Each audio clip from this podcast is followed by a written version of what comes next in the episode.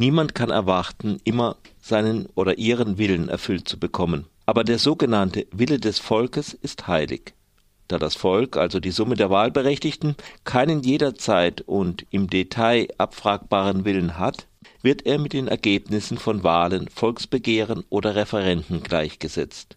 Dabei ist es etwas Geschmackssache, ob Mensch das Ergebnis einer Wahl als Wille des Volkes bezeichnet oder nicht besser von Wahlergebnis spricht. Schließlich sind Wählerinnen und Wähler davon abhängig, was ihnen angeboten wird. Viele gehen vielleicht aus gutem Grund deshalb gar nicht erst zur Wahl. Das Volk ist wiederum eine Abstraktion von vielen einzelnen Menschen. Dass man mit dem Volk als homogenes etwas ziemlichen politischen Schindluder treiben kann, dürfte mindestens seit dem Dritten Reich bekannt sein. Doch immerhin werden Wahlen in demokratisch verfassten Staaten regelmäßig wiederholt, der sogenannte Wille des Volkes kann an Erfahrungen und neue Impulse angepasst werden. Neue Wählerinnen und Wähler kommen hinzu, wer stirbt oder dauerhaft auswandert, entscheidet nicht mehr über Dinge, die ihn nicht mehr betreffen. Kommen wir nun zum Thema Referendum, insbesondere zum Brexit. Die Regierungschefin Theresa May spricht immer wieder so schön und mit Emphase vom Will of the People. Und viele ihrer Parteifreunde können es auch. Es klingt ein wenig wie Schweigt, jetzt rede ich. Wie gesagt, niemand bekommt immer seinen Willen, aber der Wille des Volkes ist heilig. Das Problem mit dem Brexit ist doch nicht, dass May schlecht verhandelt hat, dass es der Regierung an Entschlossenheit fehlt, dass im Parlament dumme Streiche gespielt werden oder dass die in Brüssel einfach bösartig sind. Es geht einfach nicht. Der Brexit in der Form, wie er von der Leave-Kampagne versprochen wurde, mit allen Vorteilen auf der Seite der Britinnen, geht einfach nicht. Das ist auch der Hauptgrund für die Zerrissenheit des Parlaments. Die aufrechten Brexitier können ihren Brexit einfach nicht Realität werden lassen. Nur Mays Vertrag geht, der ist aber nicht, was sie versprochen haben. Eventuell ist er am Ende sogar ein Brino gar kein Brexit. Das, was May als Will of the People bezeichnet, hat nur wenig Ähnlichkeit mit dem, was sich die Leute beim Referendum gewünscht haben. Sie hat ihren Will of the People bereits der Wirklichkeit angepasst, will das aber nicht zugeben, denn wie gesagt, niemand bekommt immer seinen Willen, aber der Wille des Volkes ist heilig. Das soll so bleiben, denn ist der sogenannte Wille des Volkes einmal aus der Flasche, lässt sich herrlich damit Politik betreiben. Diktatoren wissen das zu schätzen, Referenten waren schon immer ein Mittel zur Legitimation antidemokratischer Regime. Und damit sind wir beim Ansetzen eines Referendums. Erinnert sich noch jemand an den britischen Regierungschef David William Donald Cameron? Vor sechs Jahren kündigte Cameron an, die EU-Verträge Großbritanniens neu verhandeln zu wollen eine Extrawurst und nicht die erste für das Vereinigte Königreich.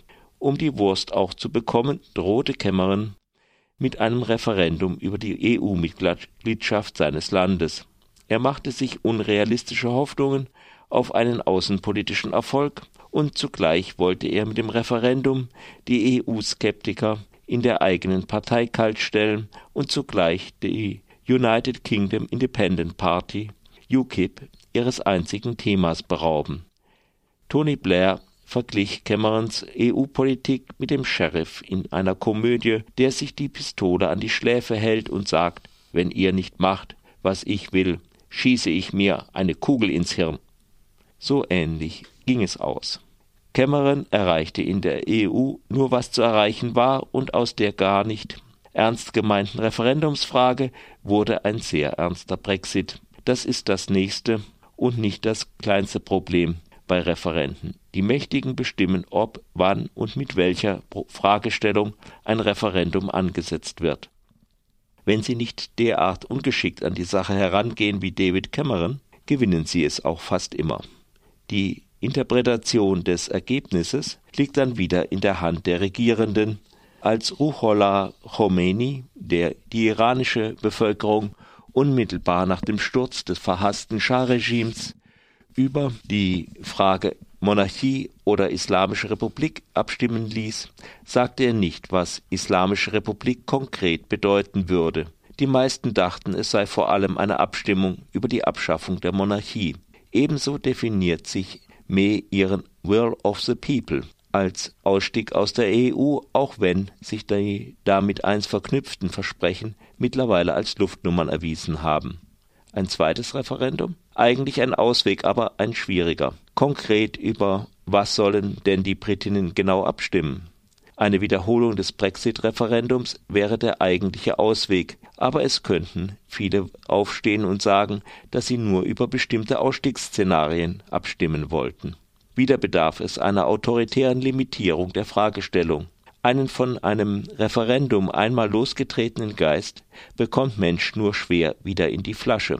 Auch hierzulande und trotz Erfahrungen mit Brexit und Stuttgart 21 wird der Ruf nach mehr Elementen direkter Demokratie immer lauter. Sogenannte Volksbegehren in der Schweiz funktionieren ja auch irgendwie, allerdings in einem lange eingespielten politischen System mit einem bestimmten verfassungsrechtlichen Rahmen, eingebettet in eine stellvertretende Demokratie. Im Grundgesetz steht, alle Staatsgewalt geht vom Volke aus. Eine andere Legitimation des Staates ist ja auch in einer modernen Demokratie nicht denkbar. Das heißt aber nicht, dass ein in der beschriebenen Weise ermittelter sogenannter Volkswille absolute Gültigkeit haben muss. Niemand kann erwarten, immer seinen Willen zu bekommen. Die Leute, die Referenten ansetzen, scheuen sich aber zu sagen, dass dies auch für den sogenannten Willen des Volkes gilt. In einer Welt, die im Fluss ist und ständig Kompromisse abverlangt, sollten gewählte Politikerinnen nicht als Verräter gelten, wenn sie von einem Referendum abweichen. Referenten schaden der Demokratie mehr als sie ihr nützen. Mays Angriffe auf das britische Parlament und die früher kaum vorstellbare Bedrohung von Mitgliedern dieser altehrwürdigen Institution zeigen es